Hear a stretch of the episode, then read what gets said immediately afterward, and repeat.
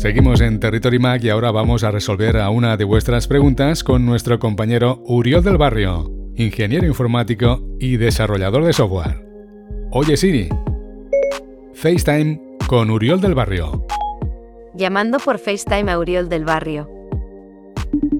Conectamos con Barcelona. Uriol, bienvenido a Territory Mac. Hola Jaume, un saludo a todos los oyentes de Territory Mac.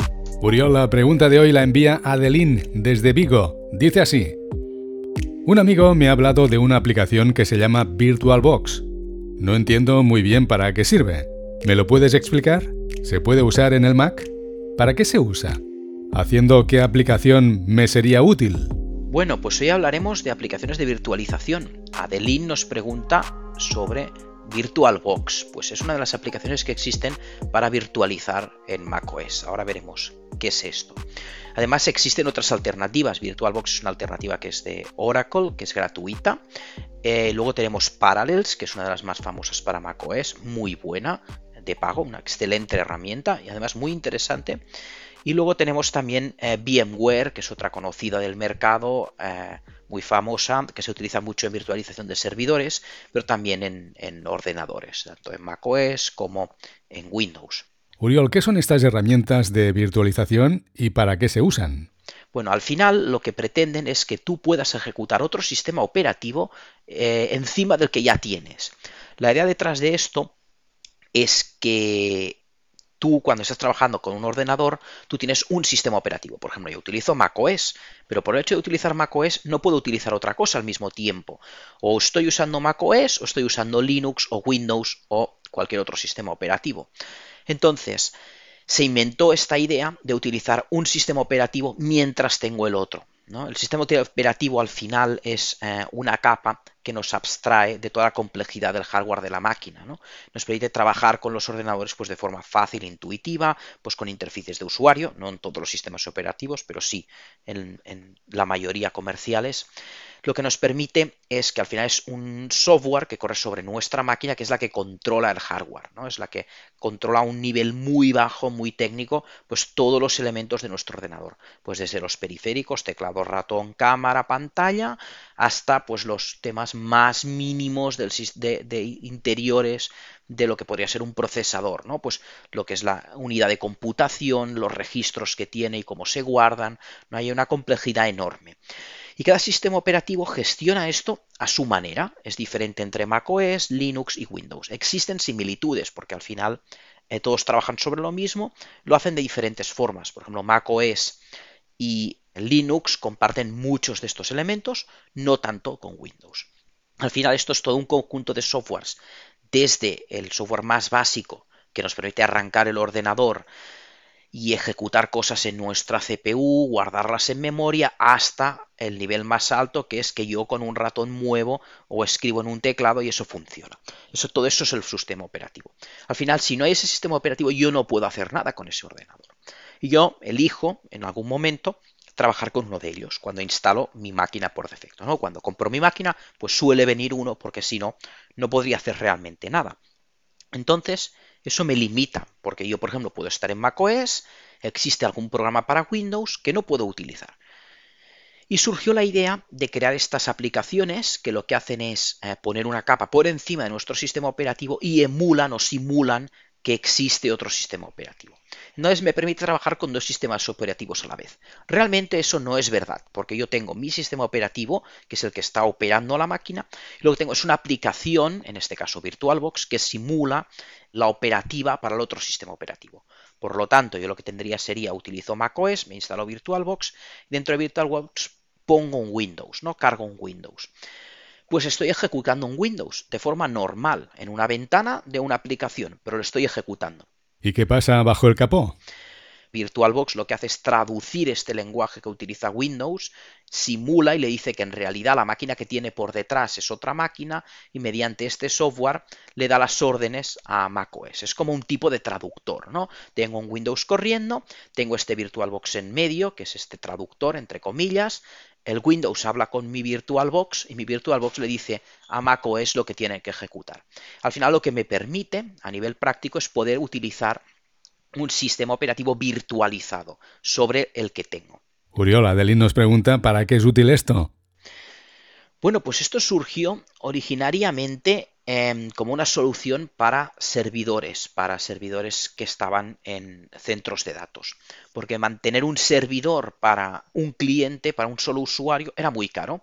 No es una cosa que era una buena idea, era si conseguimos que sobre este servidor puede ejecutar varios sistemas operativos a la vez para varios usuarios a la vez que trabajan con un sistema operativo diferente cada uno de forma eh, totalmente aislada, pues eso es perfecto. Primero porque es muy seguro, cada uno está haciendo lo que quiere hacer en su sistema operativo, no sabe lo que están haciendo los demás y además están totalmente aislados y me permiten aprovechar mucho mejor ese hardware ¿no? que tengo, porque muchas veces un usuario no está usando el 100% de esa máquina en un servicio de, hosting o en un servicio cloud.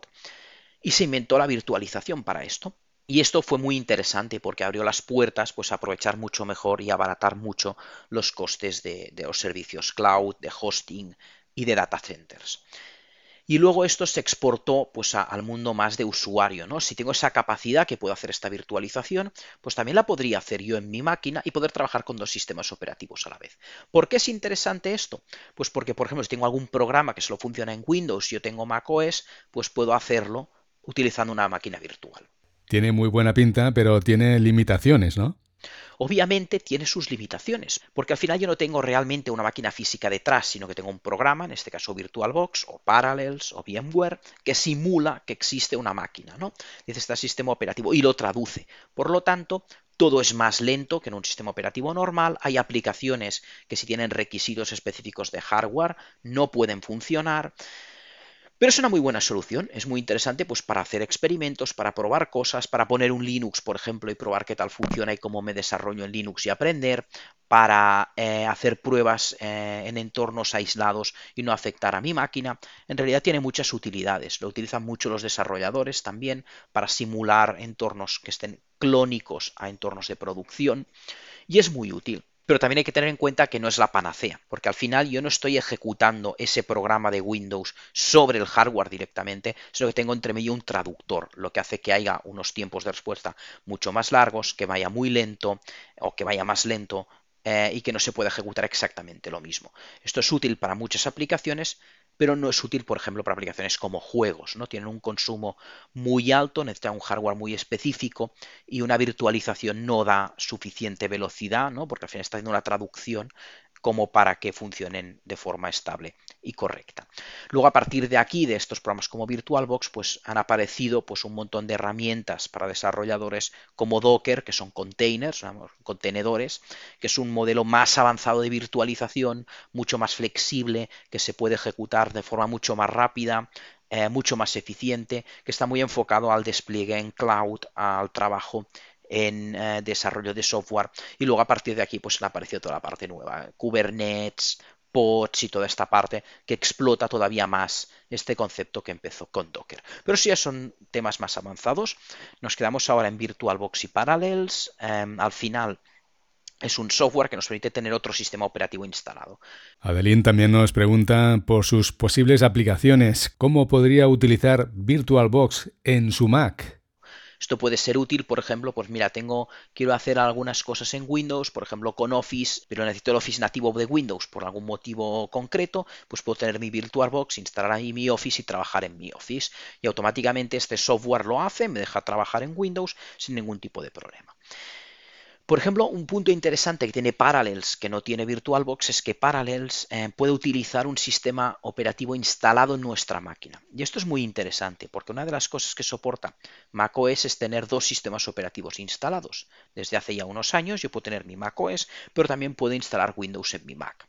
Si yo instalo Windows de forma nativa en mi Mac, cuando yo arranco mi Mac decido si quiero ir con Windows o con macOS.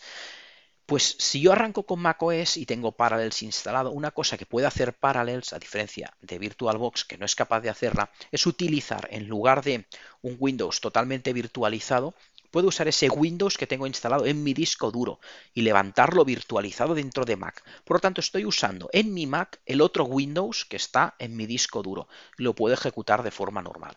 Y eso es muy interesante porque en usuarios que necesitan trabajar con los dos entornos, por algún motivo, pues estando en macOS puedo lanzar aplicaciones que tengo en mi Windows instalado nativamente en mi Mac. Y eso es, la verdad, pues una funcionalidad muy interesante para la gente que está muy habituada a trabajar con este tipo de, virtualizaciones. Por tanto, la virtualización la dejamos para los profesionales, ¿no?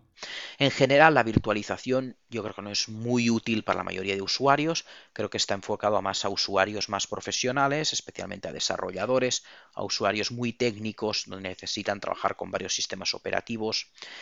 Yo creo que como usuario normal, eh, navegación ofimática, no lo veo muy interesante. Más allá de poder hacer alguna prueba sin romper nada y de probar Linux, por ejemplo, sin romper mi macOS. Hay gente que también lo utiliza para temas de seguridad, por ejemplo. ¿no? Si yo no quiero comprometer mi macOS porque tengo que hacer alguna prueba de seguridad y no quiero comprometerlo, pues una buena forma de hacerlo es instalar un VirtualBox, instalar dentro una máquina aparte, un Windows, un Linux o lo que sea, y cualquier cosa que haga con esa máquina estará totalmente independizada de la mía. Por lo tanto, es una forma segura de hacer ciertas pruebas eh, pues de seguridad, por ejemplo. Uriol, gracias por responder a las preguntas que nos ha enviado Adeline relacionadas con la virtualización y en especial con VirtualBox.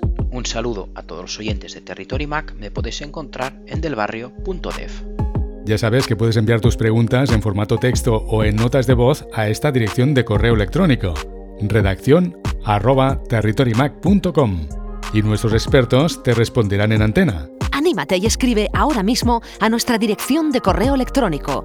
Redacción arroba territorymac.com. Sintonizas Territory Mac.